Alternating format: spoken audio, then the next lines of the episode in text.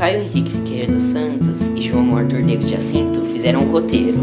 Miguel Félix Clemente e Victor Dumoniche gravaram o podcast. Bom dia! Hoje aqui eu trouxe um grande amigo meu, que seria o Cleiton Gonçalves Araújo Vasiliev. Ele é um grande físico e amante dos estudos de obras científicas. Hoje nós vamos conversar sobre o livro Eu Robô, uma obra que fala de um futuro onde robôs com inteligência artificial estão por toda parte. Um grande clássico para o Clayton. Então, como você está, Clayton? Bom dia, obrigado pelo convite. Estou bem, você? Ah, também.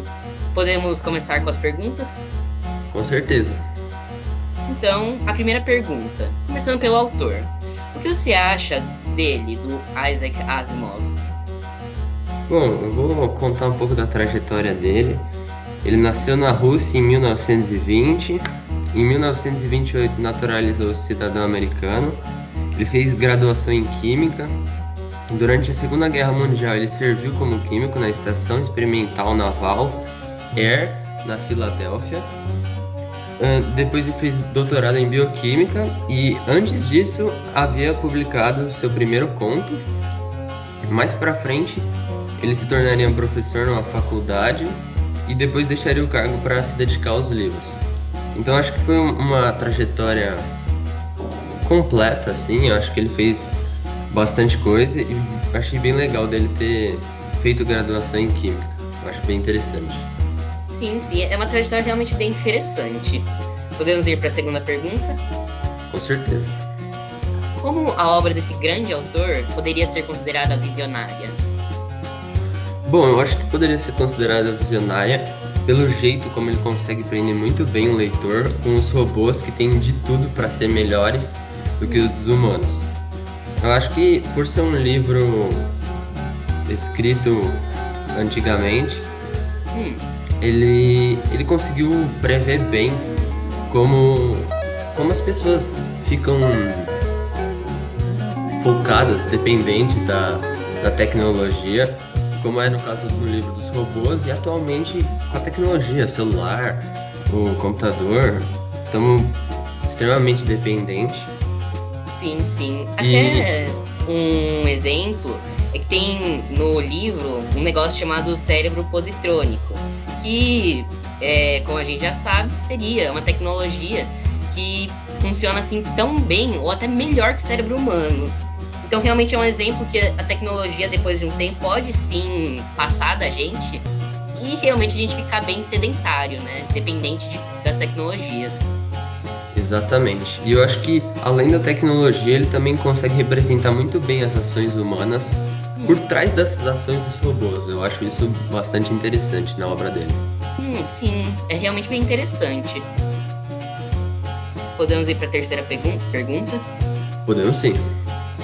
Como a obra de Asimov poderia ser considerado uma ficção científica? A ficção científica sendo uma história tem uma narrativa que é diretamente relacionada com a tecnologia. Geralmente, as tecnologias seria mais avançada do que a época que o livro foi escrito. Bom, eu acho que, como você disse, eu acho que tem essa pegada meio de, de meio de fantasia assim, mais futurista, é, nada muito certo mas também tem esses componentes científicos. É, o que, assim, falando parece meio contraditório, hum. mas eu acho que na prática se torna muito legal o jeito como une essa, essa visão, assim, essa fantasia com a ciência. Torna algo bem realista e ao mesmo tempo você consegue imaginar. E a título de curiosidade aí, o gênero, é, o gênero ficção científica é visto como o favorito. Ele ganhou muito destaque na televisão, histórias em quadrinho. Então é mais a título de curiosidade mesmo. É, realmente, ficção científica seria o meu gênero literário favorito também. É, o meu também. Um, podemos ir para a quarta pergunta? Podemos. Como você poderia comparar o livro seria a obra original, com a adaptação de filme?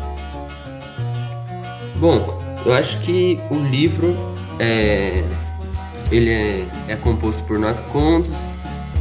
todos os contos são interligados pela doutora Susan Calvin, uma psicóloga de robôs. Uh, as histórias são acontecimentos relatados pela Calvin é, numa entrevista.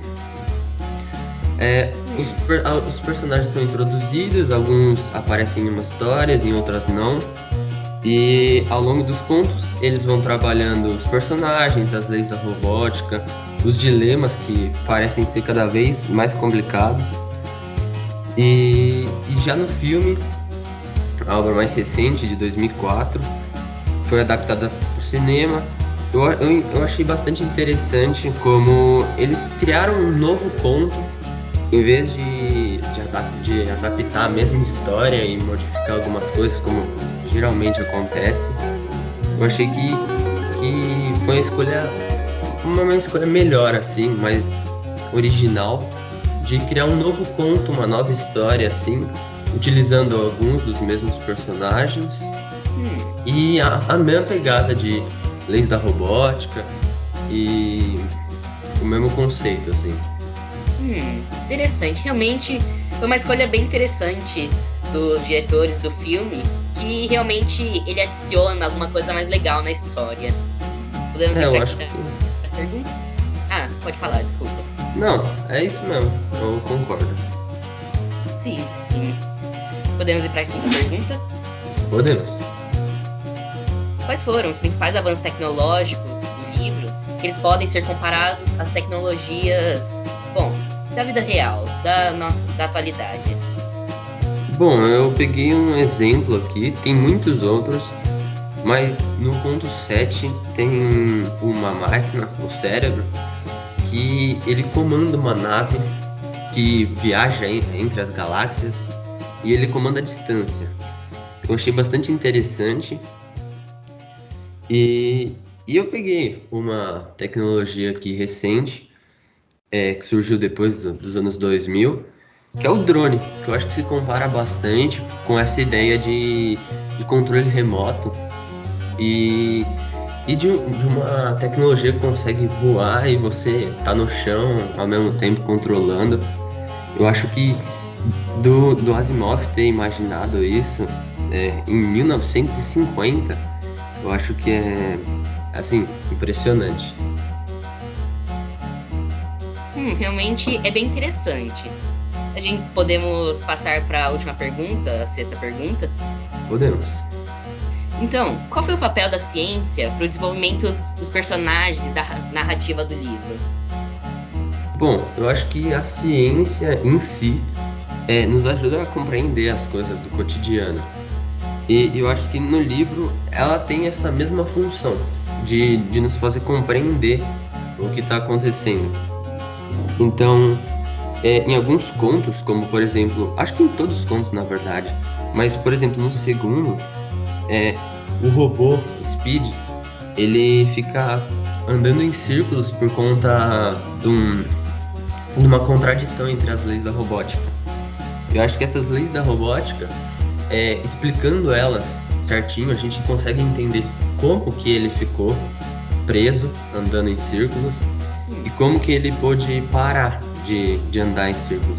Então acho que as leis da robótica são aí a ciência do, do livro que nos ajudam a compreender o que está acontecendo. Hum.